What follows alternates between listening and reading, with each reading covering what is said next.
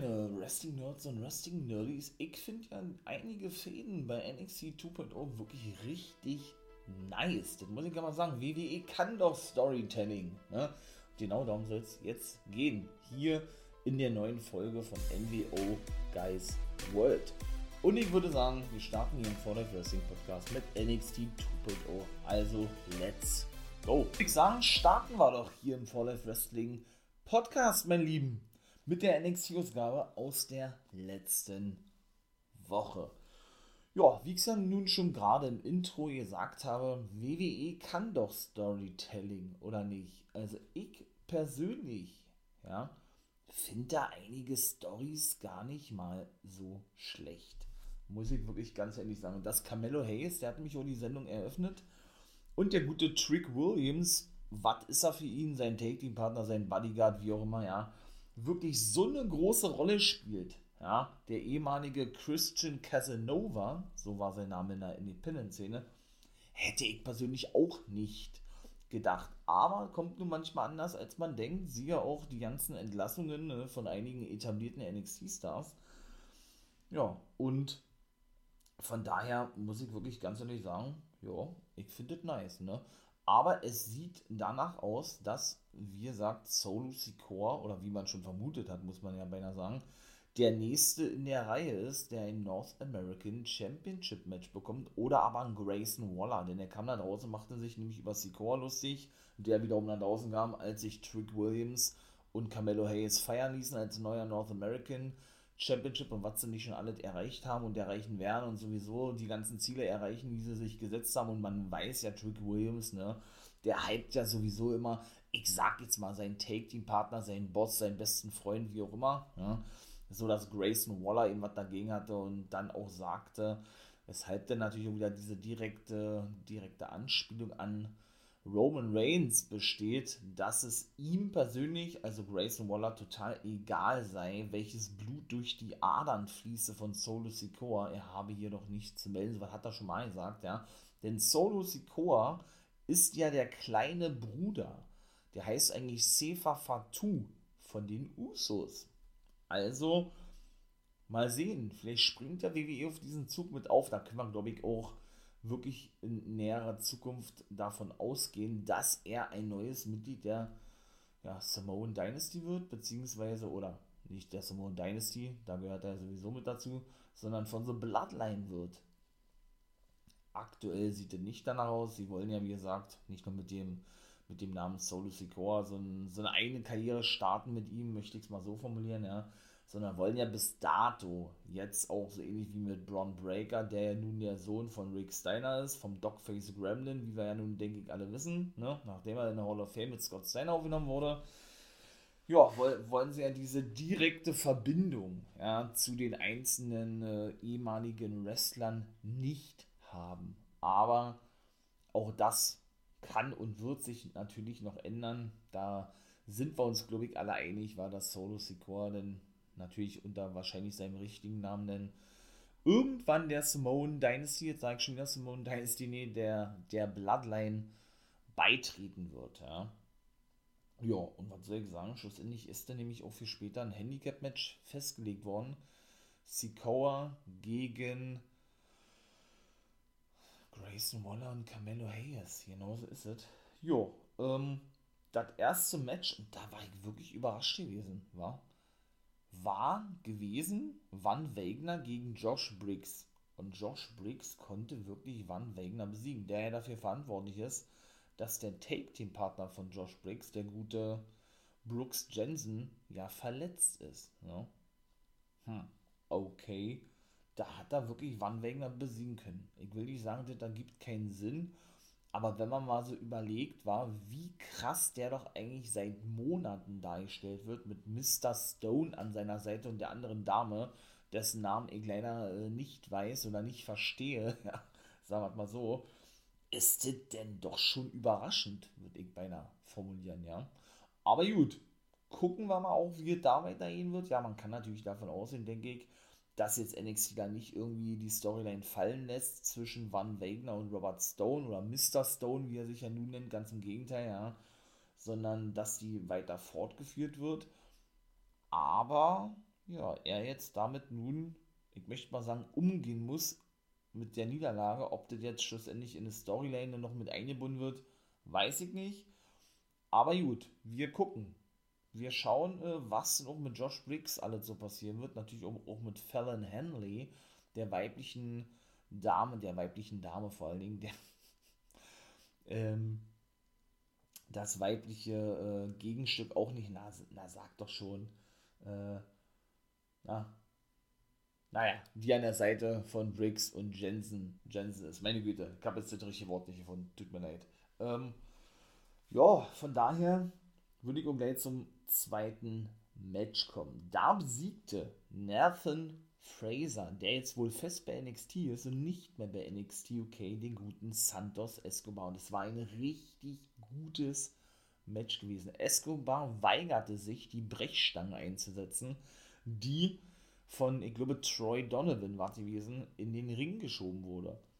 Kurz natürlich noch zu dieser Story erzählt. Für mich die interessanteste bei NXT überhaupt, denn ich bin persönlich ein großer Tony D'Angelo-Fan. Ich finde es wirklich nice, wie er, auch wenn Donovan und ähm, Stex Lorenzo, genau, nicht nur, ohne das böse meinen zu wollen, wie Milchbubis aussehen und nicht so diesen klassischen italienischen Wrestler verkörpern, wie sie, wie sie eben verkörpern sollen, ja, muss ich dennoch sagen, gefällt mir dieses ganze Stable-Ding rund um Tony D'Angelo und seiner Familie, dass er zur Mafia gehört, zur Cosa Nostra, wie auch immer, überrang geil. Jetzt ja, wie immer eigentlich, ne? Ich sage geil jedes Mal überrang geil.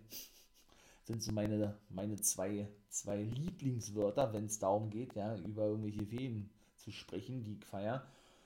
Und es gab ja nur noch dieses Treffen, ne, auf der, auf der Yacht von Santos Escobar. Der, ver, der verkörpert ja praktisch, wobei die gute Elektra Lopez jetzt die letzten zwei Wochen oder jetzt zumindest gar nicht zu sehen war. Ja, und da gibt es auch noch Cruz, de, Cruz del Toro, der ehemalige Raúl Mendoza und Joaquin Wyatt. Und er mit seinen beiden Jungs, in dem Fall Del Toro und Wild und eigentlich La Madrina, wie sie oder La Madrina, wie ja genannt wird, ne, dass er muss man schöne Rollen bei den, bei den ganzen Aus, Aussprechen der, der lateinamerikanischen Talente. Ähm, ja, verkörpern sie ja praktisch soweit die vier, wie, ähm, jetzt fällt mir da der Name auch nicht ein, was ist denn hier los? Nicht, nicht die Mafia, sondern das Kartell, so. Es ist ja wirklich diese gesamte, ja, diese gesamte Konstellation, so das Kartell gegen Mafia. Man sieht es ja in so vielen Serien und, und all sowas, ja dass sie da immer wieder ähm, ja, ne, auf, auf diese, diese einzelnen Gruppierungen, Organisationen des ne, Verbrechens eingegangen wird. Ja, und WWE macht das meiner Meinung nach wirklich sehr gut, indem sie das in ihre aktuelle Storyline mit einbauen. Und sie hatten ja nun ein Match gehabt gegeneinander, ein 6 man take die match was El Legado und der Phantasma ja verloren hatten oder verloren haben. Ne? Und die Stipulation in diesem Match ja besagte, dass sie dann praktisch zur Familie gehören und ja, das tun müssen, was der Boss, in dem Fall Tony D'Angelo, der nun gewonnen hat mit seinen beiden Jungs, ja, mh, ja, sagt. Ne? Sie müssen wirklich die, und das ist dann natürlich auch extrem schwierig für den guten Santos Escobar, ja, müssen sie wirklich, ja, äh, das tun, was der gute Tony D'Angelo ihnen doch mitteilt. Und genauso war das eben auch gewesen, da war der schon gut erniedrigt gewesen, kann man dazu sagen, erniedrigt war, hört sich ein bisschen zu hart an, als sie praktisch ja, vorgefahren kam und sie dem guten Tony D'Angelo die Tür aufhalten mussten, er dann klar machte, hey, mir gehört am Kommentatorenpult sitzen bei der Match, ja, gegen Nathan Fraser, was er ja verloren hat. Und ja, hat dann eben noch ein, ein ums andere Mal klargestellt, ja, wer doch hier eigentlich das Sagen hat. Also, und auch diese Konstellation, dass nicht zwangsläufig, da bin ich auch ein großer Fan von, nicht zwangsläufig dieses klassische Heel versus Face eine Storyline bestimmt, sondern eben auch Heels gegen Heels nicht nur gezeigt werden bei NXT, sondern auch wirklich im Mittelpunkt einer Show stehen können, finde ich wirklich einfach nur geil, denn sowohl Legado del Fantasma, Santos Escobar, Cruz del Toro, Joaquin Wild und La Madrina äh, Electro Lopez sind ja wirklich die Monster Heels bei NXT, sondern eben auch Tony D'Angelo mit seinen beiden Jungs, ne?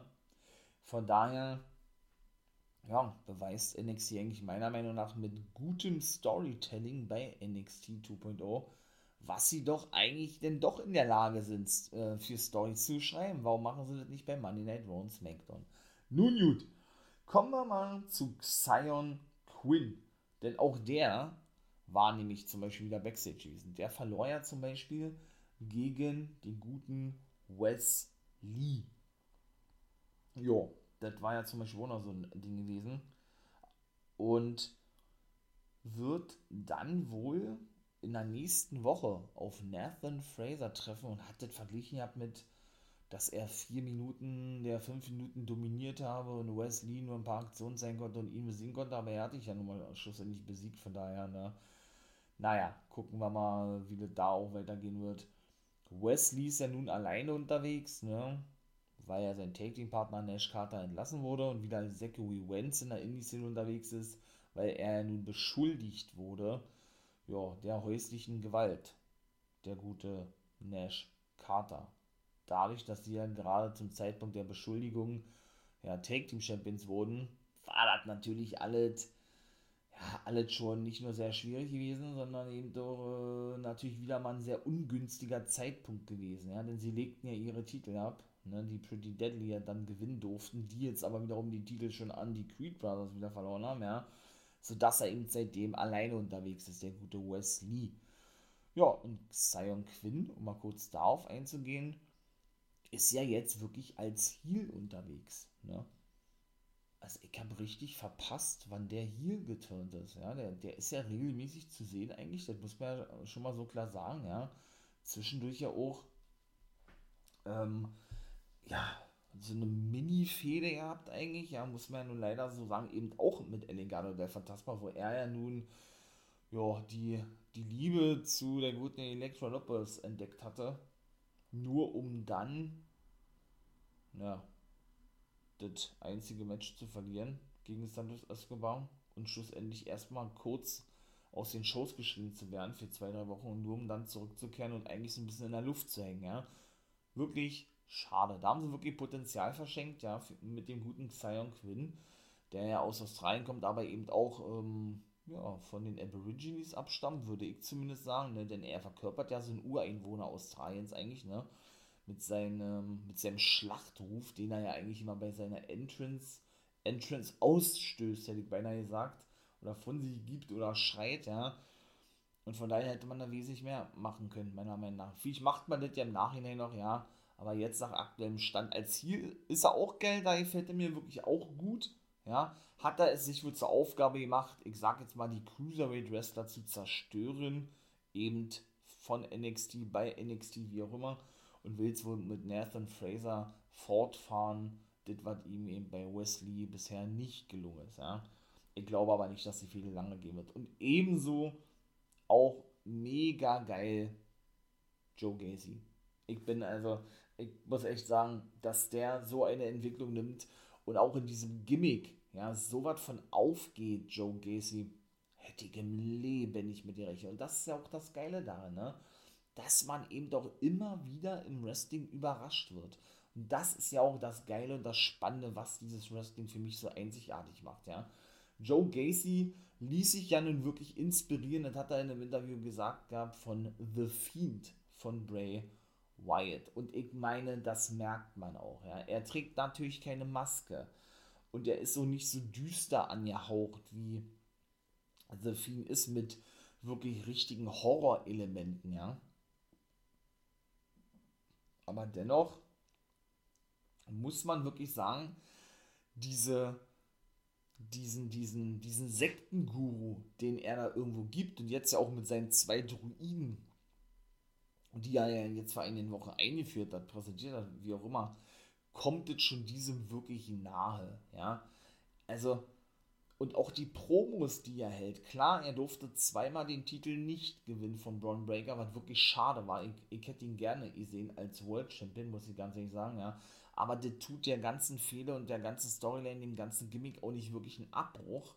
Muss man dennoch wirklich sagen, mh, hm, bekommt NXT es wirklich sehr gut hin, genau wie mit Bray Wyatt. Das finde ich schon sehr ähnlich, dieser gesamte Aufbau der Storyline mit ihm Joe Gacy. Ne?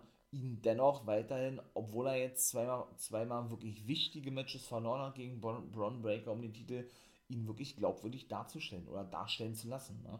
Gunnar Harland ist ja nun entlassen worden, ne? der Bodyguard von ihm selber, obwohl er ja eine wichtige Rolle gespielt hat, er hat nicht diese nötige Entwicklung genommen für, ihn, für, für, für Vince McMahon, für die Offiziellen der WWE, ja, sodass sie sich dazu entschieden haben, ja, ihn dann aus seinem Vertrag zu entlassen, der ja schon als der neue Brock Lesnar galt. Ne? Aber auch dort hat NXT das wieder hinbekommen. Ja, trotzdem man natürlich sowas nicht erwähnt, wenn man Wrestler entlässt oder Talente entlässt, ja. Gacy jemand, jemand an eine Seite zu stellen, das nicht, äh, ja, und das nicht eben unglaubwürdig rüberkommen zu lassen, ne? Denn dadurch, dass er ja nun mit seiner denn doch irgendwo, irgendwo, irgendwo, ja, denn, wie soll ich sagen, denn doch dunklen Ansicht, ja, in vielerlei Hinsicht, ja, ähm, sein, wie soll ich jetzt sagen, seine Aufgabe Woche um Woche präsentiert und darstellt und dahingehend voranbringt, ja, muss ich wirklich sagen, ist das echt nice, wie sie das hinbekommen, die Druiden, ja, jetzt nicht so als Übermenschen darzustellen. Versteht ihr, was ich meine? Also, und auch diese gesamte Storyline rund um Joe Gacy bezieht sich ja wirklich darauf, auf diese heutige Zeit. Die ist sehr schnelllebig. Wir haben Vorurteile. Ähm, wir verurteilen viele generell immer sehr, sehr viel. Ähm, man, man, man, man akzeptiert die Menschen nicht, wie sie sind und so weiter und so fort. Und das ist ja genau das, oder das ist genau diese Kerbe, in die ja Joe Gacy eigentlich hineinschlägt. Ja, und ich finde es wirklich geil. Ich finde es genial gelöst von der WWE, muss ich ganz ehrlich sagen, ja. Rund um Joe Gacy, eben auch mit diesen Druiden, ja, The Diet werden die übrigens genannt, ja, die auch nächste Woche ihr Debüt geben werden. Und dahingehend ich einfach nur wirklich voller Vor Vorfreude die nächsten NXT-Ausgaben mir angucke und euch natürlich darüber informiere, ja, wie das alles weitergehen wird mit dem guten Joe Gacy. Ja, doch, muss ich wirklich ganz ehrlich sagen, finde ich richtig nice und mit eben, ich sage jetzt mal Mafia vs. Kartell, Tony D'Angelo vs. Santos Escobar, die interessanteste Fehler bei NXT, die, die uns aktuell erwartet. Mit Braun Breaker muss ich ganz ehrlich sagen, das finde ich immer alles ein bisschen ein bisschen zu schnell erledigt irgendwie, ja. So zwischendurch den Titel verloren, dann Dolph Segler hat sich den Titel zurückgeholt. Ja, und wird natürlich als dieser über, überdominante Typ dargestellt bei NXT, der jetzt im Gacy besiegen durfte zweimal, ja. Aber dennoch äh, sehr viel Gegner serviert bekommt auf dem Silbertablett, ja. Die er dann eben relativ zügig abfertigen darf. So, ne. So dieses klassische WWE-Booking bin ich persönlich kein Fan von. Aber gut. Drittes Match besiegte Roxanne Paris oder Perez, so, die ehemalige Roxy, die ja mit 19 Jahren wohlgemerkt schon Women's of Honor Champion wurde, die erste, die zweite, sorry, überhaupt, ja, besiegte sie im Finale des Breakout Tournaments die gute Tiffany Stratton. Und auch hier muss ich sagen, haben sie Bilder gezeigt von der guten Tiffany Stratton. Wow, also die war ja nun, ist natürlich auch eine hübsche Frau, ja, keine Frage, ja, aber die war ja wirklich mal, ähm, na, nicht nur Fitnessmodel denn später, sondern hat ja auch richtig an Wettbewerben teilgenommen, so Strongman-like, in dem Fall den Strong Woman-like. Wow, hat die Muskeln gehabt, war. Also und ich persönlich finde auch, äh, dass Tiffany Stratton natürlich so Daddy's Little Rich Girl, ne, natürlich so die, diese verwöhnte Göre spielt, ja, macht es auch wirklich gut, aber eben auch wirklich im Ring was drauf hat. Das habe ich ja schon mal gesagt, ja. Ich glaube, sie wird echt wirklich unterschätzt, auch was eine potenzielle Karriere bei Raw und SmackDown anbelangt oder betrifft, ja. Und ich glaube schon, dass ja nicht nur bei Nikita Lyons, sondern auch bei ihr und bei einer Lash Legend wirklich, äh, ja, was richtig Großes bevorsteht, ja, dass aus den drei Damen wirklich richtig was werden kann in der WWE. Was ich wiederum nicht feiere, ist die Tatsache mit der guten ähm, Mai Ling, hätte ich beinahe gesagt, nein, mit der guten Wendy Cho. Also da schlägt NXT wieder meiner Meinung nach in einer absolut falschen Kerbe, obwohl es ja ihre Ausrichtung ist, ja, in diese, in diese, in diese Kerbe von äh, wir wollen es den wirklich dann Kindern, nicht Jugendlichen, Erwachsenen, Heranwachsenden, wie auch immer, recht machen, ja. Denn was ist das denn bitte für ein unglaubwürdiges Gimmick? Sie kommt in einem Strampler, in einem Schlafanzug mit, mit einem äh, mit einem Getränk in der Hand, mit einem Kissen in der Hand, mit, ähm, mit so einer Schlafbrille, ja, ähm, die Stirn nach oben gezogen und dann ohne Hausschüchen immer zum Ring.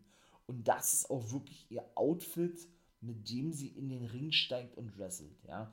Also für mich ganz ehrlich, ich kann die nicht als wirklich ernsthafte Contenderin wahrnehmen. Und sie hat ja nun wirklich ein Titelmatch bekommen gehabt gegen Mandy Rose und ein Glück, muss ich sagen, ist dieses ad acta gelegt worden. Ich war ein großer Fan von Tian Cha gewesen, denn sie war ja die gute Mai Ling gewesen, ne? die ja eben Bauer und, und Xia Li, was ist mit Bauer übrigens, der wird gar nicht mehr eingesetzt, ja, wenn das nicht ja schon mal ein schlechtes Omen ist für zukünftige Entlassungen. Wir wollen es nicht hoffen, ja, aber die soll ja wohl jetzt demnächst wiederkommen, eine Entlassungsfälle. Ich frage mich, wen, wen wollen die eigentlich noch rausschmeißen, ja.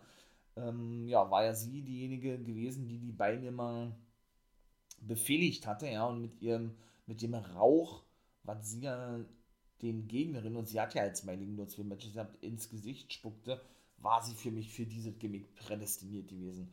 Aber aktuell dieses Gimmick gefällt mir nicht wirklich, ja. Und jetzt sieht es wohl so aus, als wenn sie dann doch weiter fehlt mit Tiffany Stratton denn ihr hat sie, nachdem sie, also die gute Wendy Joe, ehemals Mai Ling, von Stratton ignoriert wurde, hat sie ihr ein Getränk ins Gesicht gekippt gehabt, denn sie beschwerte sich darüber, dass Roxanne Paris doch angeblich ja, nicht fair gewonnen habe. Ja.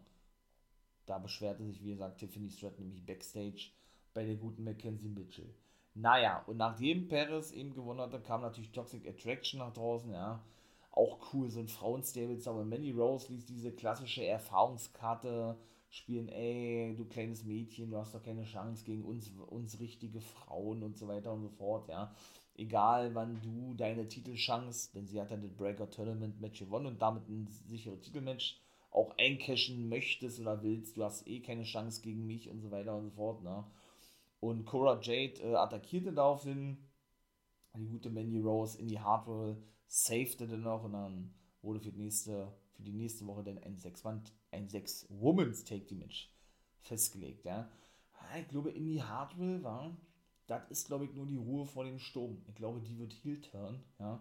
Und äh, macht natürlich auch Jagd auf den Titel. Das hat ja ein paar Mal schon angekündigt gehabt, genau wie Cora Jade, ja, die ja die beste Freundin von Roxanne Paris ist. Oder ich sage mal Paris, äh, Roxanne Paris ist, so, der, der ehemalige Roxy und ihr ja eben auch gleich gratulierte, nachdem sie eben dieses Breakout Tournament ja, Match gewann, worüber ich ja nun Jahre spreche. Ja. Und ja, Mandy Rose darauf hinwies, dass Cora Jade ja auch schon zweimal gegen sie verloren habe, also Roxanne sich da keine großen Hoffnungen machen solle, ihr den Titel abnehmen zu können. Ja, Pretty Deadly besiegten dann die Chase University, aber auch nur, muss man mit dazu sagen, weil sie es ist jetzt natürlich nicht gesagt worden, aber man geht davon aus, dass sie gewesen sind, den guten Bodie Hayward im Backstage-Bereich attackiert hatten und der sich dann zum Ring schleppte, um, ich sage jetzt mal, seinem Take-Team-Partner, seinem Lehrer Andrew Chase oder Andre Chase so zu unterstützen, was ihm aber nicht gelang und er dann schlussendlich eigentlich ein Handicap-Match bestreiten musste und verlor gegen Pretty Deadly. Und es sieht ja wohl danach aus, dass wohl die guten Pretty Deadly die ja auch neue Namen bekommen haben mit Elton Price und Kit Wilson, die ehemaligen Sam Stoker und Lewis Howley, wohl kein äh, Rematch bekommen um die Take Team Titel, genau wie Cameron Grimes und den North American Titel. Hm. Denn die sind ja jetzt wohl in anderen Fäden involviert. Denn Tia Hale, die gerade mal 18 Jahre alt ist und die jüngste bei NXT überhaupt ist. Und ich glaube, so ja in der gesamten WWE, die sollte nämlich ihr Stipendium entgegennehmen im Backstage-Bereich von eben ähm, den guten Andrew, Andrew Chase und Bodie Hayward. Was denn aber nicht möglich gewesen ist, weil eben Pretty, Pretty Delly schon mit zukam und sich über diese lustig machten. Als sie dann eben verschwanden, ja, hat sie doch noch ihr, ihr, ihr Stipendium bekommen und schlussendlich äh, gab es noch ein kleines Foto mit ihrem Trainer bzw. ihrem Lehrer und dann war es das auch gewesen. Ne? Und Alba Fires, der neue Name von Kylie Ray, denn Vince McMahon möchte ja, dass die ganzen Indie-Wrestler, die noch nicht den Sprung ins Main-Roster geschafft haben, eben neue Namen bekommen, damit sie, damit sie von der WWE besser vermarktet werden können oder eigen vermarktet werden können. Und ja, und sollten oder mussten deshalb eben ihre alten Namen ablegen. Unter anderem eben auch Katana Chance, das ist der neue Name von Casey Catanzaro zum Beispiel. Ne? Ja, und sie gewann und wurde danach dann gleich von Nash Legend attackiert gegen Tatum Paxley. Hm? Ja, und mehr ist dazu eigentlich auch nicht zu sagen. Das war dann, ja, wie gesagt, ein sehr kurzes Match gewesen. Und dann bin ich eigentlich auch gleich schon am Ende. Denn es, äh, ja, es war dann nämlich nur noch so gewesen, dass die Creed Brothers im Backstage-Bereich standen und ihren Titel, Titelgewinn feierten. Roderick Strong, der neue Boss mit zukam, stolz auf sie gewesen ist, wie er das selber sagte, ja und äh, sie vielleicht unterschätzt hätte, dann aber gleich wieder eines Besseren belehrt wurde und sie dann doch als noch zu grün hinter den Ohren betitelte. Genauso wie ich das ja eben auch schon gesagt hatte, ja klar, ich bin kein Wrestler oder so, ich gebe ja hier nur, hier nur meine Meinung ab oder wieder in diesen Review-Folgen, ja, aber dennoch meiner Meinung nach eben man auch merkt und der Titel-Event für mich auch viel zu früh gekommen ist, ja, dass die Creed Brothers wirklich noch meiner Meinung nach eine Weile brauchen, um, ich möchte jetzt mal sagen, äh, ja, so solide im Ring zu sein, dass man die dann eben auch zu Titeln, ähm, na, zu Champions machen kann oder machen sollte, ja. Genau das war dann eben auch so der Fall gewesen von Strong, denn Idris Inofi oder Inofi und Malik Blade kamen mit dazu, forderten welchen Titelmatch und die Creed Brothers nahmen sofort an und dann sagte Strong, ey, wir sind, das ist doch hier nicht Weihnachten, hat er sagt, wo ihr hier sofort Titelmatches rausknallt, nur weil irgendjemand hier ankommt, ja, das müssen die sich verdienen. Und ja, dahingehend hat er eben gesagt, ja, ist dann auch verschwunden und sagt, ja, ich habe mich wahrscheinlich doch in euch geirrt, ja, ihr seid dann eben doch noch nicht so erfahren wie, wie manch anderer, hat er natürlich sich selbst gemeint gehabt und erwähnte dann eben noch, dass er zigfacher Champion gewesen sei, ne. Ja, und schlussendlich war es dann doch kein Handicap-Match gewesen für Solo Secure gegen Grayson Waller und die guten Carmelo Hayes, ja, die eben auch verloren gegen Sikor und dessen Take-Team-Partner, und da komme ich jetzt nämlich zu, Apollo Crews. Genauso ist es, da mal also den nächsten und der soll wohl angeblich sogar jetzt fest sein bei NXT, wohl angeblich mit Commander Aziz, aber von dem ist nichts zu sehen gewesen. Es war auch nichts mehr von dem, von dem nigerianischen Einschlag-Akzent zu hören gewesen. Ja, soll der gute Apollo Crews, wie gesagt, jetzt fest bei NXT sein und feierte sein Comeback. Na, das habe ich jetzt mit Absicht mir mal ein bisschen Schutz aufgehoben. Denn der kam nämlich nach draußen, als Braun Breaker wieder so eine übliche kurze Promo hielt. Er ist der Big Man, er braucht neue Herausforderer. Dann kam Cruz nach draußen, war er auch überrascht gewesen und sagte, dass er nach 2016, also nach sechs Jahren, ja, jetzt endlich wieder hier ist bei NXT. Schlussendlich ja dann eben doch, äh, ja, schlussendlich ja dann eben auch ähm, den guten Solo Sikoa ja, unterstützte und ja, wie gesagt, Grayson Waller und Hayes besiegte und sagte, dass ähm, er hier noch Storylines weiter erzählen wolle, was ihm damals verwehrt blieb, weil er dann eben ins Main Roster befördert wurde, beziehungsweise die Geschichten, die Geschichte neu schreiben will und an seiner und an seine Geschichte erinnern will. Dass er eben äh, findet, dass sie richtig gute Talente sind, ja, die ganzen, die ganze Karriere gerade von Breaker bis, bis jetzt ja, verfolgt hat und ja, und er eben ein Teil davon sein möchte. Ne? Dann gab es einen Handshake und dann, ja, dann war dieses Segment vorbei gewesen. Wenn man mal wirklich so sagt, Braun Breaker, ja, das ist schon krass, ne? Wenn man zweifacher NXT-Champion, wie lange ist der bei NXT jetzt insgesamt, wenn überhaupt, neun Monate oder was? Und hat er schon gleich, glaube ich, nach zwei Monaten oder so sein Debüt feiern dürfen oder lastet drei. maximal vier Monate gewesen sein. Das ist schon krass. Also, wie schnell der denn wirklich, wirklich, ja, wirklich sein Debüt geben durfte, ne? Ja, mein Lieben, halbe Stunde nur über NXT 2.0, mein, meine Güte. Dann will ich aber sagen, komme ich jetzt mal zu AEW. Drei Folgen werden jetzt hier thematisiert, natürlich auch als Zusammenfassung, ja. Und ja, dann würde ich sagen, bleibt natürlich dran, ne? denn es geht jetzt, wie gesagt, mit Dynamite weiter. Was, mein Lieben, wir machen mal doch mit der aktuellen NXT-Ausgabe weiter, würde ich sagen, wa? Was erwartete uns denn alles? Fallon Henley besiegte zum Beispiel, das war schon, so ja schon das zweite Match gewesen, Tiffany Stratton, ne? aber natürlich wieder mal nur, und ich bin ja, wie gesagt, da kein Fan von, ich finde das einfach zu, zu, zu kindlich, ne? durch die gute Wendy Cho, weil die wieder mit zukam. Was ist mit Saray? Fehler mit Stratton auch vorbei, so wie es aussieht, ja. Denn die gute Wendy Cho hat da irgendwie Konfetti abgeschossen und Stratton so abgelenkt. Also weiß ich nicht. Also ich mal, die Women's Division bei NXT wird ja nun wirklich richtig gut präsentiert. Da kann man sagen, was man will, ja. Zum Beispiel war auch, war auch die gute Elba Fire am Start, beziehungsweise wird die nächste Woche auf Lash Legend treffen. Die hat da nämlich so ein Backstage-Segment gehabt, so ein bisschen wie Lash Out. Ja, finde ich ja geil, diese eigene Show, die sie aber anscheinend wohl nicht mehr hat. Dann hat die shootet gegen sie, nachdem sie ja sie letzte Woche attackiert hatte. Worüber ich ja nun schon gesprochen hatte. Ne? Und Nikita Lyons ist ja verletzt, die ja eigentlich eine Fehler mit Legend hatte und wird auch bald zurückkehren. Ja, aber das holt mich alles überhaupt nicht ab. Tiffany Stratton, wie gesagt, nicht nur eine hübsche Frau, logischerweise, ja aber eben auch wirklich wrestlerisch gut, meiner Meinung nach. Also ich finde sie gar nicht mal so schlecht. Aber alles mit Wendy Joe, also nee.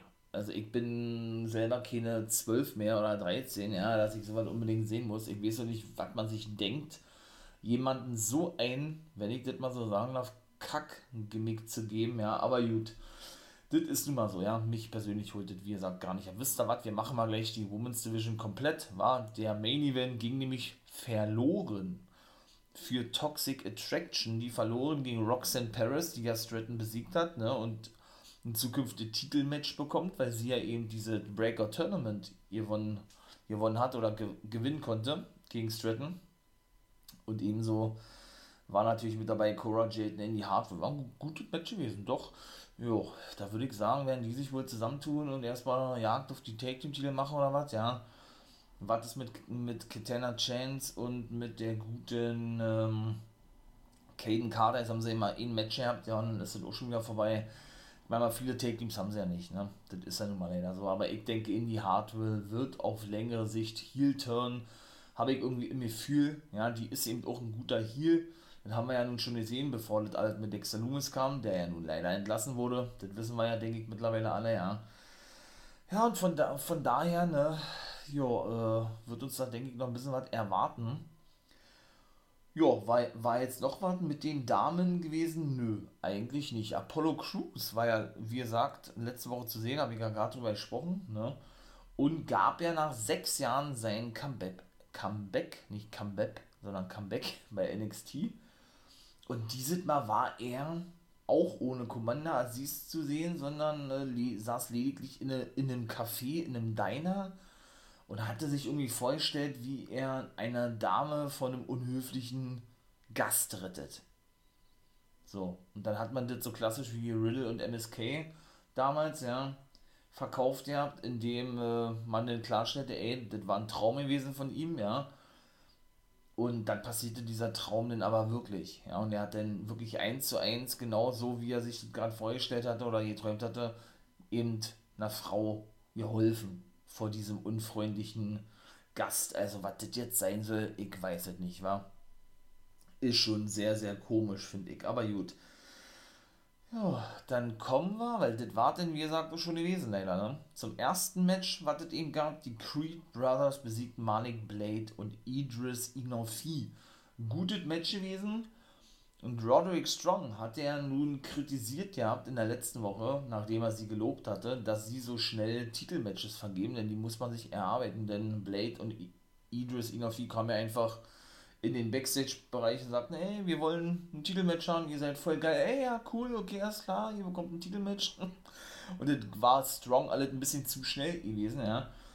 Aber sie konnten ja nun die beiden eben besiegen Ja, und der Split, ne, der ist eigentlich schon unausweichlich. Denn ähm, sie waren im Backstage gewesen, die Creed Brothers wieder mit Ivy Nile und dem neuesten Mitglied Damon Camp. Ja, und hatten dahingehend gesagt, dass sie gesprochen haben, als Strong mit zukam mit den Offiziellen und für nächste Woche ein Tape-Team-Match festgesetzt haben. Und ich glaube, es geht sogar um die Titel und zwar inner, innerhalb Diamond Mines. Also Camp und Strong treffen dann auf die Creed Brothers. Ja. Der wollte sich rausreden wegen seiner Knöchelverletzung. Der gute Strong, ja, und hat, aber immer gepredigt gehabt, this is the, the Diamond Mine Way, ne, also ihr müsst hart sein und den Weg weitergehen, auch wenn ihr verletzt, verletzt seid. Und darauf wurde er dann, er dann eben angesprochen und hat dann, ja, sich nicht mehr ausreden können und hat gesagt, ja, okay, das klar, dann bestreiten wir eben das Match in der nächsten Woche, ne, ja, mehr war da jetzt eigentlich auch nicht gewesen, ne, hm, alles ein bisschen sehr, sehr kurz, ja, Joe Gacy für mich Highlight mit Kartell und Mafia, wie ich das ja so schön sage, komme ich gleich zu, ja. Ach man, dieser Typ ist einfach so Gold wert, ja. Das ist schon wieder so geil. The Diet, so nennen, nennt er seine Druiden, die ihr erstes Match bestritten haben und natürlich auch gewonnen haben, ja. Besiegten Javier Bernal, der erste Kolumbianer in der WWE und den ersten Mann aus Singapur, nämlich Dante Chan, ja. Großartige Rollen spielen die auch nicht, war. Und ich will ja jetzt nicht hier irgendwas äh, vorhersehen, aber ich meine mal, wenn man dann wirklich, und ich finde sowas nicht geil, das habe ich ja schon mal gesagt, ja, wenn man von vornherein schon sagt, ey, äh, wir verpflichten zwar weiterhin ordentlich Talente, wir haben auch ordentlich Talente jetzt schon eingesetzt und werden das auch in Zukunft tun, ja, geben diesen Talenten aber maximal drei Monate Zeit, um sich zu präsentieren, zu entwickeln, zu zeigen. Und die, die es nicht hinbekommen, werden dann entlassen, finde ich nicht geil, weil da setzt man seine eigenen Talente so unter Druck eigentlich, ja. Ja, da komme ich nämlich auch schon zum nächsten Ding, warum oder warum ich das angesprochen habe, denn es hat nämlich schon jemand erwischt, aber nicht wegen Budgetkürzung oder eben wegen der Tatsache, dass er sich nicht entwickelt hat und deshalb entlassen wurde, sondern weil er durch die Wellness Policy Policy gefallen ist, der gute Donovan. Donovan, äh, Two Dimes Stacks, nee. Wie heißt er denn? Auf jeden Fall einer der Buddies neben Olle Stex Lorenzo von Tony D'Angelo. Das ist natürlich richtig kacke, wa? dass äh, jo, er jetzt also entlassen wurde, weil er wahrscheinlich durch den Drogentest gefallen ist. So wird es vermutet, haben sie ja nicht gesagt, äh, was genau das gewesen ist, haben auch offen gelassen, ob er nicht in einem Jahr zurückkommen will oder was. Warum man da jetzt aus, ausgerechnet ein Jahr sagt, ich weiß nicht. Auf jeden Fall hat Tony D'Angelo jetzt nur noch einen Handlanger und das macht die ganze Fehler eigentlich kaputt. Ne? Weil, wie gesagt, die Fehler zwischen Mafia, Tony D'Angelo und seine Buddies und El Legado der Phantasma, das Kartell, so wie ich jetzt sage, das soll es ja so auch sein, ja. Ja, besteht nun mal aus dieser Sechserfehler, ja.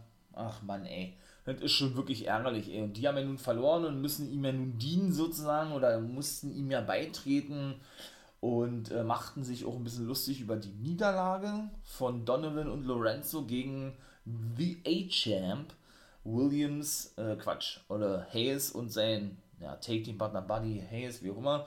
Da hat er dann erstmal kleingestellt, Backstage, ey, vergesst nicht, äh, ne, wer hier euer Boss ist, das bin nämlich Icke. Ja, und hatte aber zuvor, bevor dieses Match festgelegt wurde und eben der A-Champ nach draußen kam und wieder nur eine High-Promo hielt, das muss man hier nicht wiedergeben, weil sich das immer wiederholt, ja, hatte der gute Tony D'Angelo nicht nur ja, Lorenzo und den entlassenen Donovan eine Uhr geschenkt, eine goldene Uhr als Belohnung für ihre gute Arbeit in den letzten Wochen und Monaten, sondern eben auch mal schön einen fetten Umschlag mit Geld den beiden zugesteckt, also so diese klassische Mafia-Schiene wirklich weiterhin vorangetrieben. Ich finde Tony D'Angelo einfach nur geil. Das ist ein geiles Gimmick. Und wie NXT, WWE das auch macht und auch mit Elegado der Phantasma, die für eine Rolle spielen, ich feiere es. Für mich die interessanteste Fehler, muss ich ganz ehrlich sagen, bei NXT mit Joe Gacy zusammen. Richtig nice. Und der hatte natürlich auch noch ja, dahingehend äh, nur Lobeshymnen für seine Diet-Member übrig gehabt, dass sie sich doch zu ihm bekannt haben und seine Hilfe angenommen haben. So klassisch eigentlich, ne? So wieder die, diesen Sektenguru raushängen lassen mit seinen, mit seinem absoluten Psychoblick und so. Ach, das ist einfach fett. Schade, dass der den Titel nicht gewinnen durfte, den NXT-Titel. Finde ich wirklich schade, hätte er sich echt verdient gehabt. Und kommen wir mal gleich zum nächsten Herausforderer.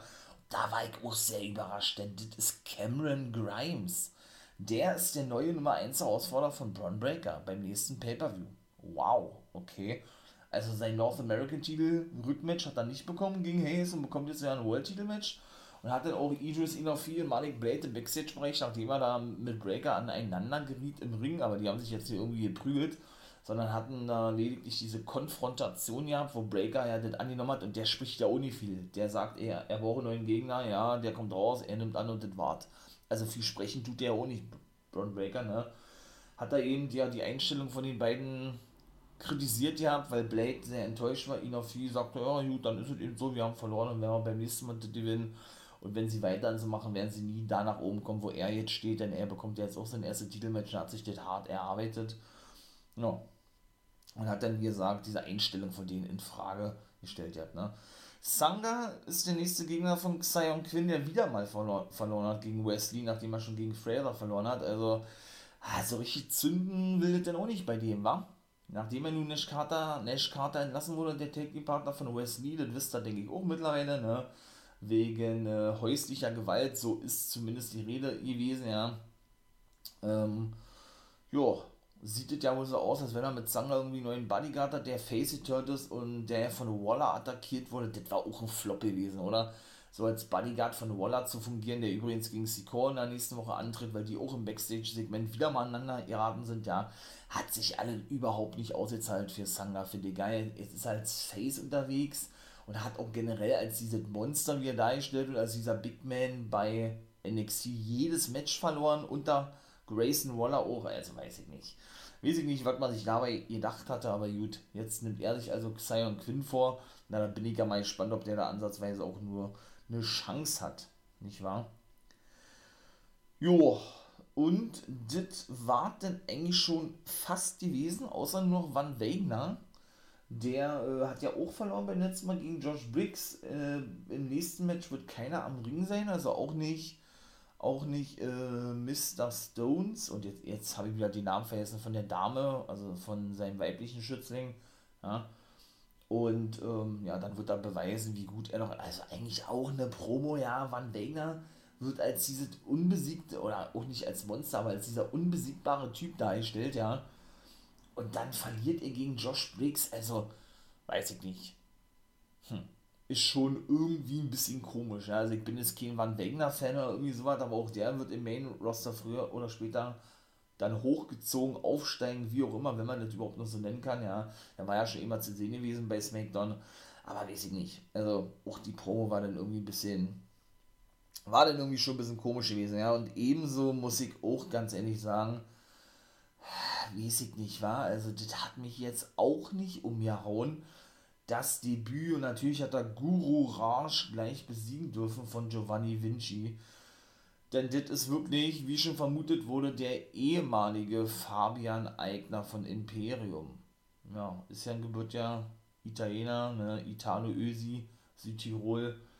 Ne, gehört ja zu Italien an der Grenze zu Österreich oder ist ja eigentlich ein Land im Land, wenn man so sieht, ja weiß ich nicht. Also ich war mir sicher gewesen, auch alleine mit dem Namen Giovanni Vinci, vielleicht machen sie das ja jetzt so nach der Entlassung von Donovan, dass der so praktisch der Boss der Mafia ist und Tony D'Angelo nur, für ihn die Drecksarbeit macht, ja.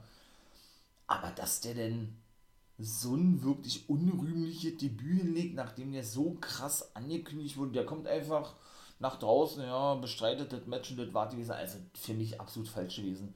Für mich hätte ihm, hätte ihm richtig gut getan, wenn er sich erstmal vorgestellt hätte ja, erstmal eine schöne, geile Promo gehalten hätte ähm, und in der nächsten oder in der übernächsten Woche ein Match bestritten hätte, aber einfach so nach draußen kommen. Also irgendwie hat es so richtig diese ganze Spannung rausgenommen, finde ich. Finde ich wirklich schade, ja.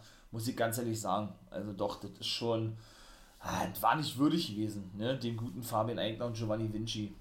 Oder jetzt heißt er Giovanni Vinci gegenüber, ja. Mal gucken, ob da nochmal irgendwas kommen wird mit Tony D'Angelo und jetzt, wie gesagt, seinem übrig gebliebenen Buddy Lorenzo. Ja, nachdem Donovan entlassen wurde. Und sind wir ganz ehrlich, ja, man hat auch so ein italienisches Stable, ja, und dann nennt man aber einen Donovan. Also, das fand ich ja sowieso schon doof. Ich bin nicht auch zu altmodisch, ja. Weil, wenn ich doch ein italienisches Stable habe, wie Tony D'Angelo, was sich ja italienisch anhört, oder oder Stex Lorenzo, was auch italienisch ist, dann möchte ich eben doch, dass jeder so einen italienischen Namen hat und nicht der andere, der heißt Two Dimes Donovan. Das ist ja kein, versteht ihr, was ich meine, so. Und beide sehen ja nun auch, muss ich mal leider auch so sagen, ja, wirklich wie Milchbubis aus, ja, die äh, auch nicht mehr ansatzweise irgendwie wie Italiener rüberkommen, im Gegensatz zu Tony D'Angelo, ja, oder eben doch wie ein Fabian Eichner, Giovanni Vinci, möchte ich mal sagen, ah, weshalb da diese ganze Zusammenstellung vielleicht schon ein bisschen fehl am Platz gewesen ist, ja. Ja, das war gewesen. Ja, das war vernünftig gewesen. Ich habe schon bessere NXT-Ausgaben gesehen, bin ich ganz ehrlich. So, mein Lieben, jetzt habe ich ja hier die NXT-Liga oben mitgemacht. Wird jetzt mal wirklich eine lange Folge werden, weil, wie gesagt, AEW folgt jetzt noch drei Folgen sehr. Die hänge ich jetzt doch mit hinten dran. Ich versuche mich kurz zu halten, seid mir nicht böse. Und dann bin ich aber wirklich richtig up to date. Und ja, dann würde ich sagen, geht's jetzt weiter mit den Dynamite-Folgen. Und dass er nun Forbidden Door vor der Tür steht, brauche ich glaube ich keinen zu erzählen, ne? Mit Maxwell Jacob Friedman, ja nun einer der Top-Superstars suspendiert wurde, ne? Und leider auch mit Jeff Hardy wieder was ist, da komme ich gleich zu. Ja, schmälert natürlich diese ganze Angelegenheit rund um diesen Paper, aber das ja, soll dem trotzdem keinen Abbruch tun. Seit der Roma-Zeit gibt es da nun schon diese ganze Fehde Jericho Appreciation Society und Proud and Powerful und Eddie Kingston. Und ja, Santana war mal wieder am Start an der Seite von Ortiz.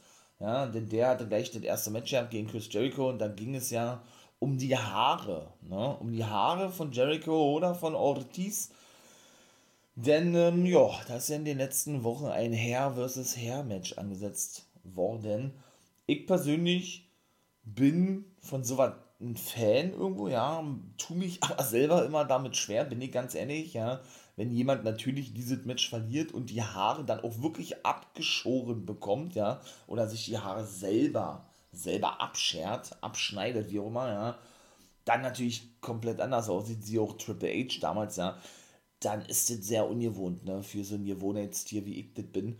Aber man gewöhnt sich natürlich daran, ja, aber sind wir doch mal auch hier ganz ehrlich, ja, wer hat denn gedacht, dass Chris Jericho, ja, verliert?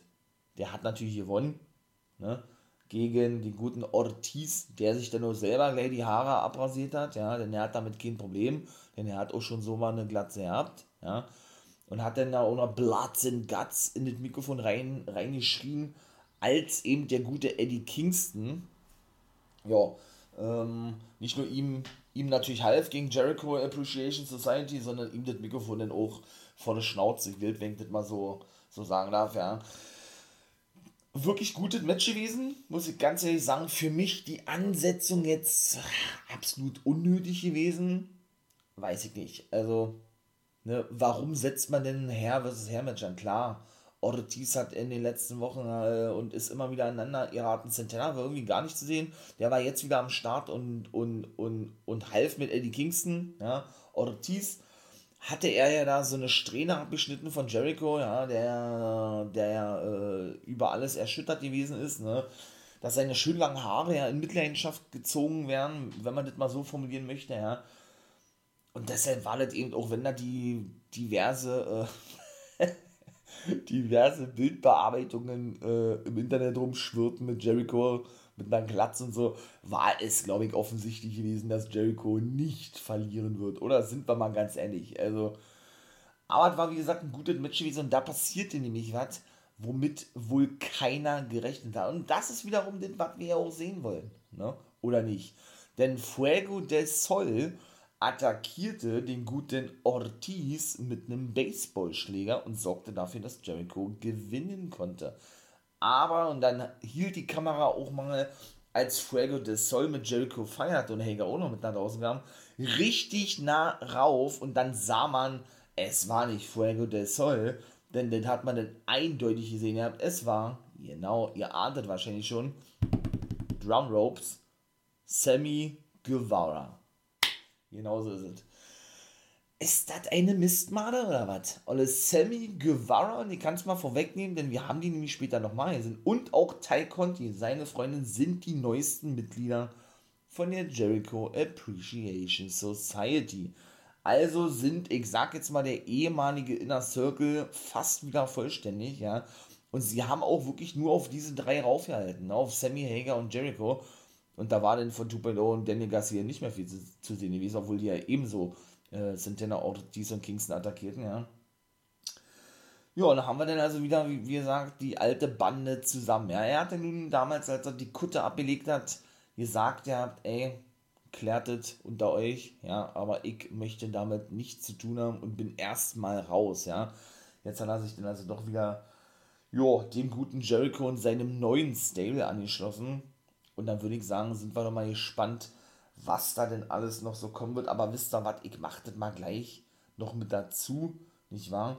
Denn wie gesagt, wenig später attackierten sie nämlich noch Hiroshi Tanahashi und John Moxley, die ja nun um den Interims AEW World Titel antreten. Ne? Das haben wir ja auch gesehen gehabt in der letzten Woche, als dann eben der Gegner bekannt gegeben wurde. Moxley ja nun Kyle O'Reilly besiegen konnte, der die Battle Royale gewonnen hatte, weil ich nicht so geil fand, denn warum setzt man eine Battle Royale an, wenn man doch eigentlich schon laut Ranking einen Nummer 1 Herausforderer hat, nämlich John Moxley, ne? für mich überflüssig, natürlich war es eine geile Battle Royale, und man brauchte das zur Über Überbrückung für mich aber jetzt auch nicht unbedingt notwendig gewesen, ja. Und die standen nämlich im Ring, sag auch mal kurz, es war eigentlich wirklich nur so ein, so ein reines um, äh, Honig ums Maul schmieren. Tanashi kam auch nach draußen, Moxie sagte, du bist eine Inspiration für mich oder für generell alle Wrestler und für mich ganz besonders und ich freue mich auf das Match, äh, aber ich werde danach, äh, wie er sagte, The New Ace sein, also ich werde das neue Ass sein nachdem ich dich besiegt habe, denn Tanahashis Spitzname in Japan ist nämlich The Ace. Ja. Dann kam, wie gesagt, äh, der Suzuki-Gun nach draußen. Ja, habt ihr richtig gehört. El Desperado vom Suzuki-Gun und Lance Archer, der eigentlich mal damit drin gewesen ist. Ja, aber ja zwischendurch auch mit Minoru Suzuki, der nicht zu sehen war, der, der eigentliche Anführer, der auch schon ein Take-the-Match bestritten hatte bei Dynamite, ne, attackierten dann nämlich Moxley und Tanahashi Natürlich kam auch Jericho Appreciation Society in Form der neuen Mitglieder Ty Conti und Sammy Guevara und natürlich auch Hager, Tupedo und Daniel Garcia nach draußen. Äh, wurden dann gesaved, oder was heißt wurden gesaved, attackierten die dann ebenso. Und dann sollten eigentlich Tanahashi und Moxie gesaved werden, war aber dann nicht möglich gewesen, weil sie auch abgefertigt wurden von Proud and Powerful und Eddie Kingston. Ja, und dann schlussendlich für Forbidden Door angesetzt wurde, weil auch Jericho dieses selber bekannt gab, ne? Dass, äh, ja, dass er und sein, ich sage es mal weiterhin, Schützling Sammy Guevara sich mit dem Anführer des Suzuki-Gun, nämlich Minoru Suzuki, zusammentun. Und, jetzt kommt es, gegen Shota Umino, das ist ein Talent von New Japan, Eddie Kingston, wem sonst, ne? der übrigens auch für New Japan regelmäßig auftritt, und Wheeler Utah treffen werden, dem aktuellen Pure Champion von Ring of Honor und Mitglied des Blackpool Combat Club. Also, das ist schon geil, ja. Wie sie das da alles so seit Wochen wirklich spinnen, ja, mit Forbidden Door. Jetzt haben wir da noch ein Match neben eben Tanahashi und Moxley um den Interims World Titel. Wie gesagt, ich bin da kein Fan von. Äh, für mich ähm, ist dieses Wort einfach nur dämlich. Interims-Champion, ja, nimmt den, den Titel ab und dann ist der Dude. Dann heißt es auch wieder World-Titel und nicht Interimstitel. Ich bin da überhaupt kein Fan von so Wort. Aber das ist alles Geschmackssache, wie ich immer so schön sage, ja. Dann würde ich sagen, kommen wir nochmal gleich zum nächsten. Ich freue mich wirklich auf diesen 6-Mann-Take-Match bei Forbidden Door. War? Ich ganz ehrlich ja, wir haben ja nur in den letzten Wochen gesehen, ich komme jetzt mal gleich zu einem Clip, ja, das war eigentlich auch so ein Hype-Clip gewesen, denn bei Rampage treffen die aufeinander Fish und Darby Allen. O'Reilly hat ja Allen besiegt. Bei Double or Nothing jetzt ist also Bobby Fish dran, der hoffentlich, so denkt er es zumindest, Darby Allen besiegen kann. Ne, denn Allen sagte, ey, ihr habt mir das genommen, was mir mit am wichtigsten ist und einer meiner wenigen Freunde ist nämlich Sting, denn der äh, ja, ist ja verletzt, ne? Der ist ja verletzt worden von Kyle O'Reilly und der hat auch wirklich eine Verletzung gehabt. Oder der, der, der hat wirklich eine Verletzung davon getragen, weshalb er eben ja seit vier Wochen oder so, fünf Wochen nicht mehr zu sehen ist. Ne? War auch nicht bei Double or Nothing dabei. Schade, muss man wirklich ganz ehrlich sagen, ja. Ja, und ebenso war auch Tony Storm wieder einmal bei Tony Schiavone gewesen, ne? Auch das wiederholt sich immer, als wenn das alles aufgezeichnet ist, habe ich ja schon mal gesagt. Er hat dann auch hier shootet gegen Britt Baker. Und mehr gibt es dazu eigentlich leider auch wieder nicht zu sagen. Ne? Es ist ja nun mal so.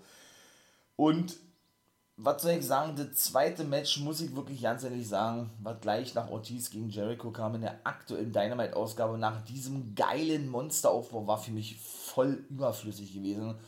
Also das war wirklich auch so zum ersten Mal das gewesen, wo ich zu mir selber gesagt habe, ey, äh, ne, das hättest du überhaupt nicht gebraucht. Ne? Wardlow besiegte da die 20 Security-Mitarbeiter, indem er die zur Aufgabe brachte, wobei man da nicht wirklich mitbekam, dass der eine Security-Man aufgab, ja, und dann die Ringglocke läutete und dadurch die Fans eigentlich schon absolut verwirrt waren, auch timingmäßig überhaupt nichts gestimmt hat, ja, weshalb das schon ein absolutes Chaos gewesen ist und er da vier, fünf Leute mal aufeinander legte zu so einem richtigen Security-Wrestling-Haufen und die dann, dann besiegt und das war's dann eigentlich auch. Also ich fand's nicht geil, muss ich ganz ehrlich sagen, ja. Natürlich, Dan Lambert hatte da noch eine Schubpromo gehabt, der stand da wieder auf dieser Erhöhung des Stadions, sag ich mal, mit Scorpio Sky. Hatte da Woodley und Hughes, glaube ich, zwei UFC-Legends, kenne ich nicht, denn ich Shocking UFC ja äh, dazu aufgefordert habe, die waren zum ersten Mal da gewesen als Gäste, ja, den guten Wardlord zu attackieren. Haben sie aber nicht gemacht. Die haben sich dann mit ihm zusammengeschlossen, aber auch richtig schlecht verkauft. Das muss man mal ganz ehrlich sagen, ja. Und das auch nur, und auch die Promo war nicht doll weil Wardlow sagte, ey, ihr kommt doch aus St. Louis, Missouri, wollt ihr euch das, wollt ihr das euren Fans sozusagen antun, dass sie mich jetzt hier auseinander nimmt, sozusagen, also völlig, weiß ich nicht, also mir, mir persönlich hat das überhaupt nicht gefallen, ja. Ja, da haben sie zusammen gefeiert und das war gewesen, ne? also doll war das nicht gewesen, muss ich leider ganz ehrlich sagen. Und ich meine mal, dieser gesamte Aufbau von Wardlow, ne, was man schon so vergleichen kann, Triple H und Batista, ne, wo der Bodyguard Batista aus dem Schatten seines Mentors und Chefs herausgetreten ist, so kann man das ja bei denen auch betiteln, ja. Ja, war das, das einfach nicht würdig gewesen. Ne? Das ist natürlich, macht das äh, den Push jetzt nicht irgendwie unglaubwürdig, überhaupt nicht, ja. Vielleicht gehört sowas auch mit dazu, aber sowas sollte man meiner Meinung nach nicht nochmal bringen, ja. Denn Sterling, der ja wohl, wie gesagt, jetzt für MJF spricht, oder, oder wieder seine Rechtsanwalt hat ja dieses Match festgesetzt. Ne? Und der war nämlich auch gewesen, der dann noch eine Powerbomb abbekam, nachdem er die beiden UFC-Legenden dazu aufgefordert hatte, Warlords zu attackieren, die sich aber weigerten. Ja? War ja derjenige gewesen, wie gesagt, der eben das alles klar machte, dass Wardlow gegen diese 20 Security-Mitarbeiter antritt in der letzten Woche, ja. Weil, ähm, wie war das, weil wenn er das nicht tun sollte, er denn nur noch eine andere Möglichkeit hat, wie war die gewesen? Äh, ich glaube, dass er dann irgendwie eine Strafe zahlen muss oder irgendwie so. Also, wie gesagt, das ist alles geil, ja, mit MGF natürlich ein bisschen ärgerlich, dass der jetzt nicht mehr so präsent ist und der Aufbau ist auch geil. Er will ja TNT-Champion werden, Wardlow, das sieht ja danach aus, äh, denn die Fehler ist gestartet, ja, dass denn auch so kommen wird, ne, dass sie dann jetzt dem nächsten Match haben werden, ich hoffe zumindest. Aber wie gesagt, in dieser Woche war es nicht gut gewesen, das schmälerte das alles ein bisschen, aber das tut, wie gesagt, der Feder an sich gar keinen Abbruch. Ja? Und ich hoffe, dass sowas nicht nochmal vorkommen wird, denn, wie gesagt, es war nicht gut gewesen. Ne? Ich wiederhole mich. So, und Will Osprey besiegt im dritten Match, auch der war zu sehen gewesen. Genauso ist es, denn der gehört ja zu New Japan, der neue United States Champion, einer der Top-Leute da, den guten Dex Howard. Und auch das war richtig geil. Und mein lieber Mann, Alter, also was hat der da für Jobs ausge ausgepackt, ja. Ich glaube, der wird auch wirklich immer gut unterschätzt, der gute Dexhaut. Und ich bin ja ein großer FDA-Fan. Mit The Acclaim für mich die Lieblinge, meine absoluten Lieblinge bei, bei AEW, ja. Also ich muss es einfach sagen, ich finde die Take Team Division bei AEW ist sowieso die beste im gesamten Wrestling-Business, ja. Das ist einfach so, das muss man wirklich mal, mal so klar formulieren. Und ähm, ja, was soll ich sagen? Das ist einfach nur überragend geil.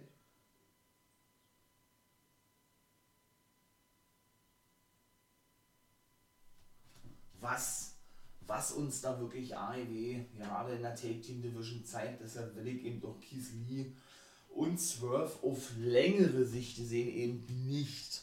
Ja, eben nicht in der Take Team Division sehen, denn man hat da eigentlich schon schon genügend Take-Teams, ne? Deswegen, also das ist schon wirklich, ähm, das ist schon wirklich richtig nice und von daher, ja, äh, freue ich mich auf alles, da was noch kommen wird. Und Dex Howard, der kann auch für mich wirklich so eine Singles-Karriere hinlegen. Ja, hätte ich ehrlich gesagt gar nicht gedacht, dass ich das mal sage. Ich hoffe eben auch nicht, dass das mal so kommen wird. Ja, aber die Jobs, die der da ausgepackt hat und den Oscar da hat er, glaube ich, zweimal eingesteckt oder was.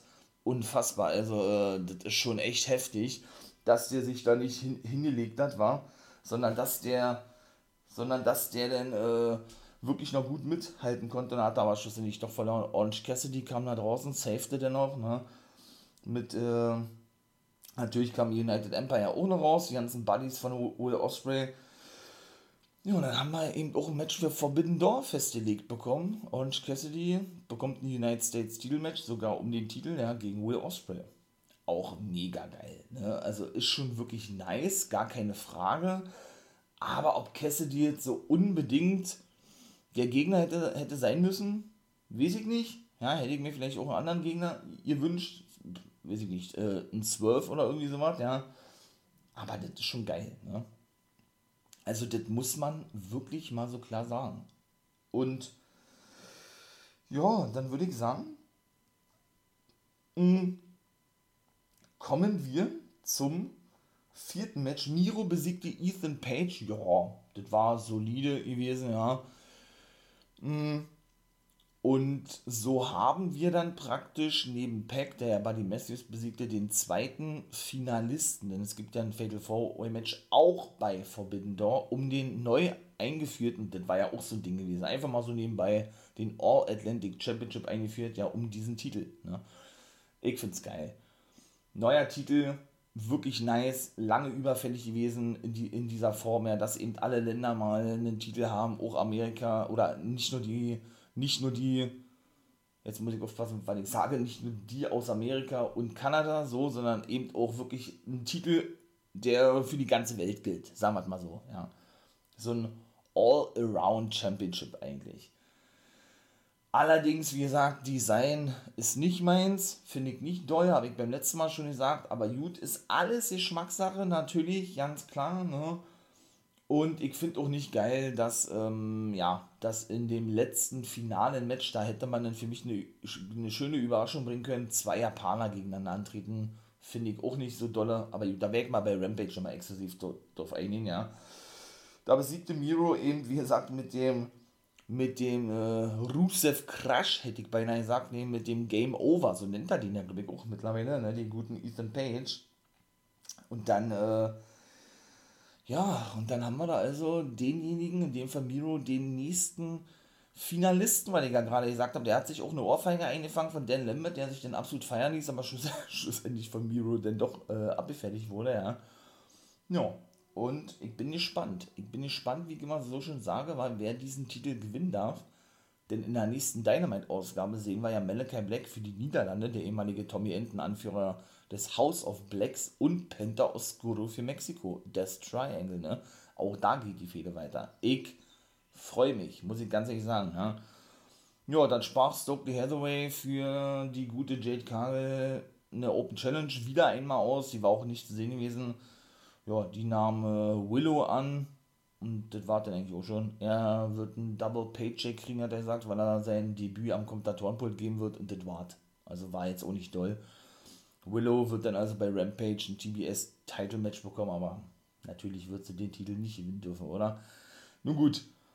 Ja, was war noch gewesen? Ähm, Tony Storm besiegte Britt Baker, also steht 1-1, ja. Wird, denke ich, noch ein finales Match und dann kam Thunder, äh, Thunder Rosa nach draußen, hielt den Titel nach oben und machte erstmal klar, ey, Pippi, wir beide Forbidden Door ist so festgelegt worden, ja, um den Titel, ne. Also bekommt sie denn wirklich den Titel Strong Zero, ne, so ein Sit-Down Pile Driver, was ja sonst eigentlich immer eine Sit-Down Powerbomb gewesen ist, nennt sie trotzdem Strong Zero, war denn ja der schlussendliche Sieg gewesen oder das schlussendliche Manöver gewesen, war Tony Storm den Sieg einbrachte, ja.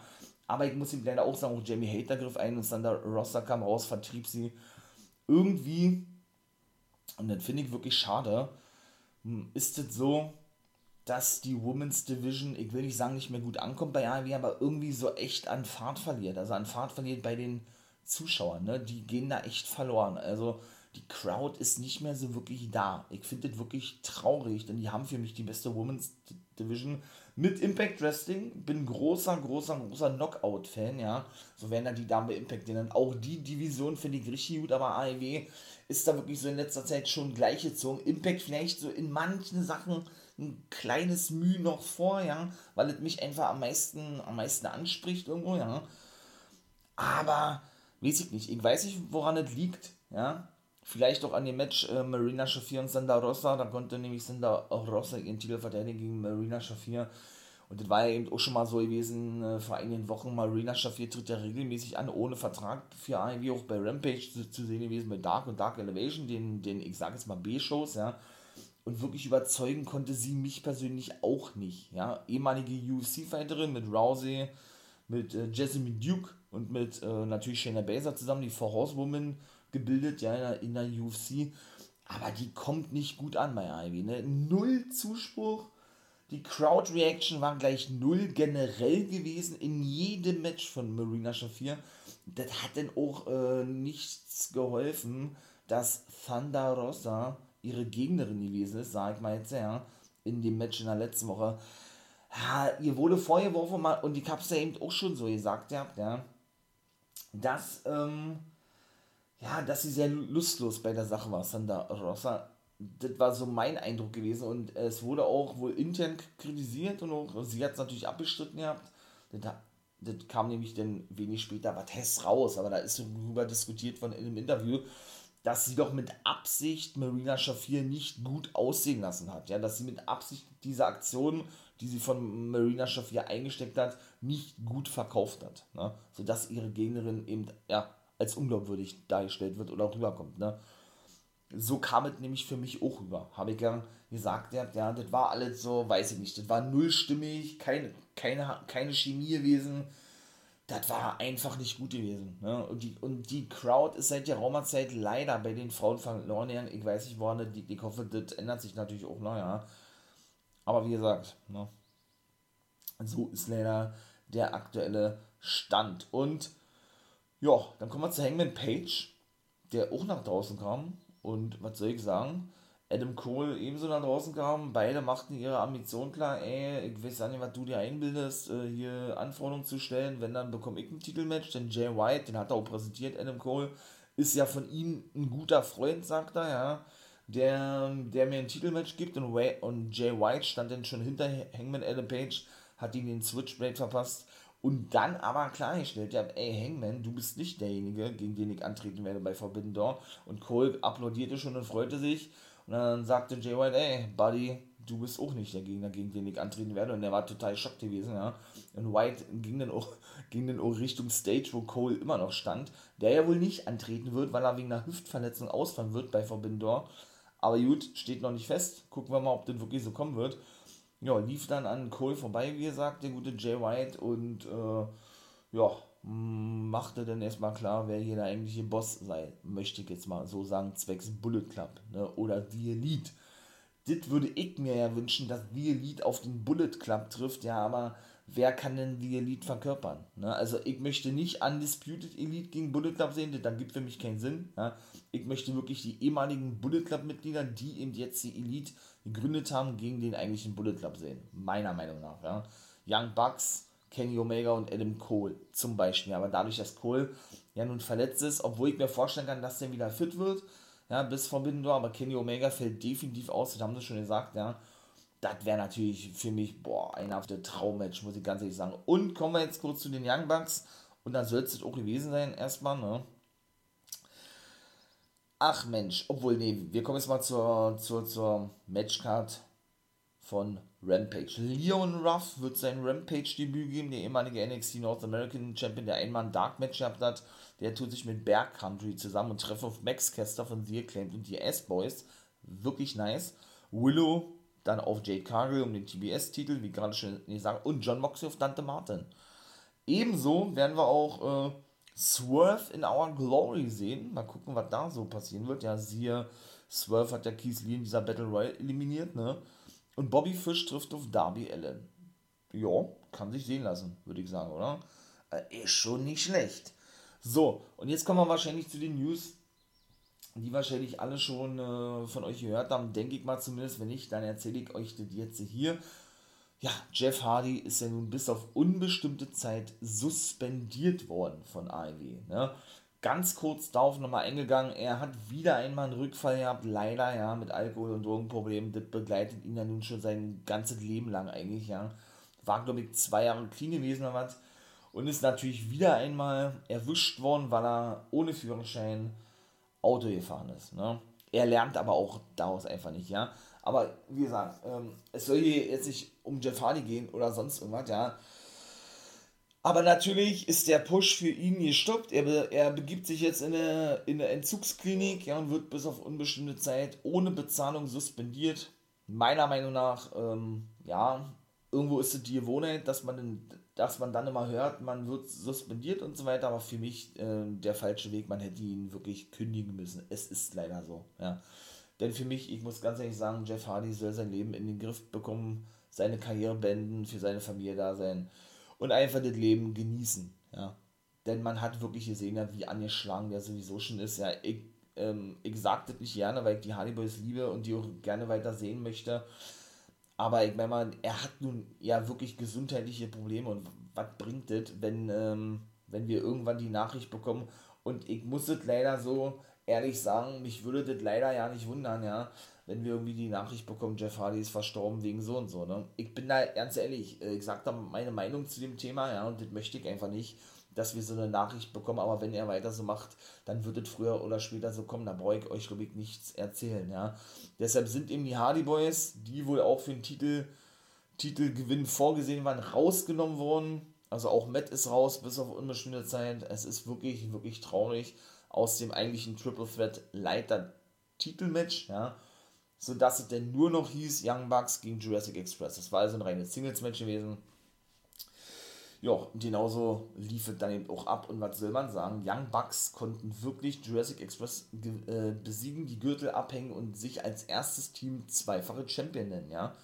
Wow, also richtig geil. Und was da nicht schon wieder alles für kranke Aktionen gewesen. Und apropos News, mein Lieben. Es wird, kann ich schon mal vorwegnehmen, ne? Nächste Woche kommt dann die Steady-Folge und dann geht Steady auch wieder offiziell an den Start bei mir, ne? Wird es praktisch, ja, so eine Möglichkeit für euch geben, mich zu unterstützen, wenn ihr das denn möchtet, worüber ich mich sehr freuen würde, eben über diese Content Creator Plattform Steady. Da werde ich euch, wie gesagt, genau darüber informieren. Wenn ihr alle rund um AEW und generell der Wrestling-Welt wissen wollt, ja, dann könnt ihr da, wie gesagt, so ein Wrestling-Abonnement ähm, abschließen. Gut, hat sich ein bisschen doof angehört. So ein Wrestling News Abonnement abschließen, ja. Ähm, genau.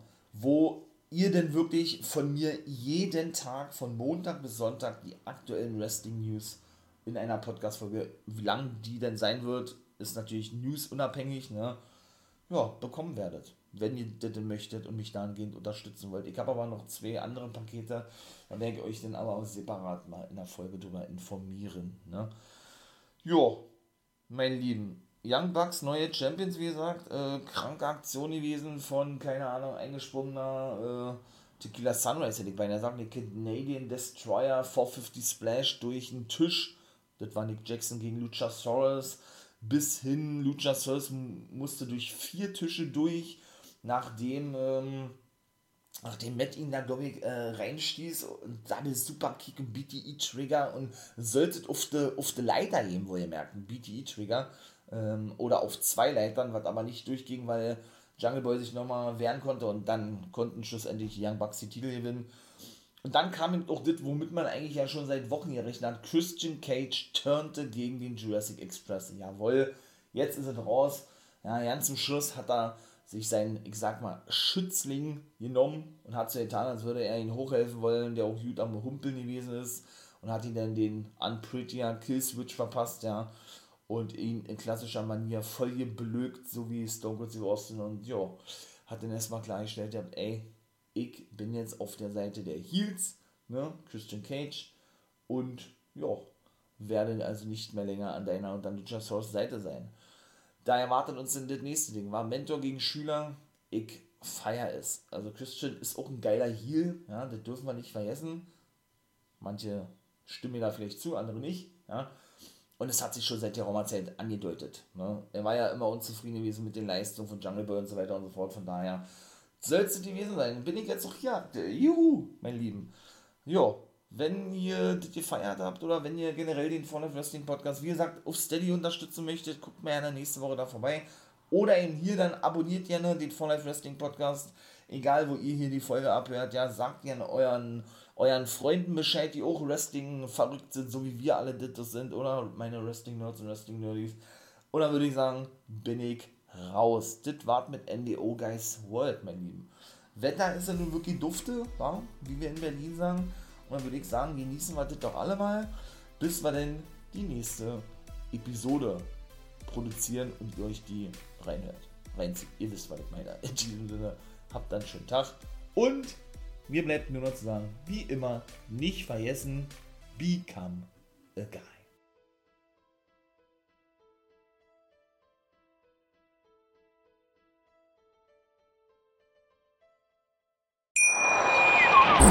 Schatz, ich bin neu verliebt. Was? Da drüben. Das ist er. Aber das ist ein Auto. Ja, eben. Mit ihm habe ich alles richtig gemacht. Wunschauto einfach kaufen, verkaufen oder leasen. Bei Autoscout24. Alles richtig gemacht.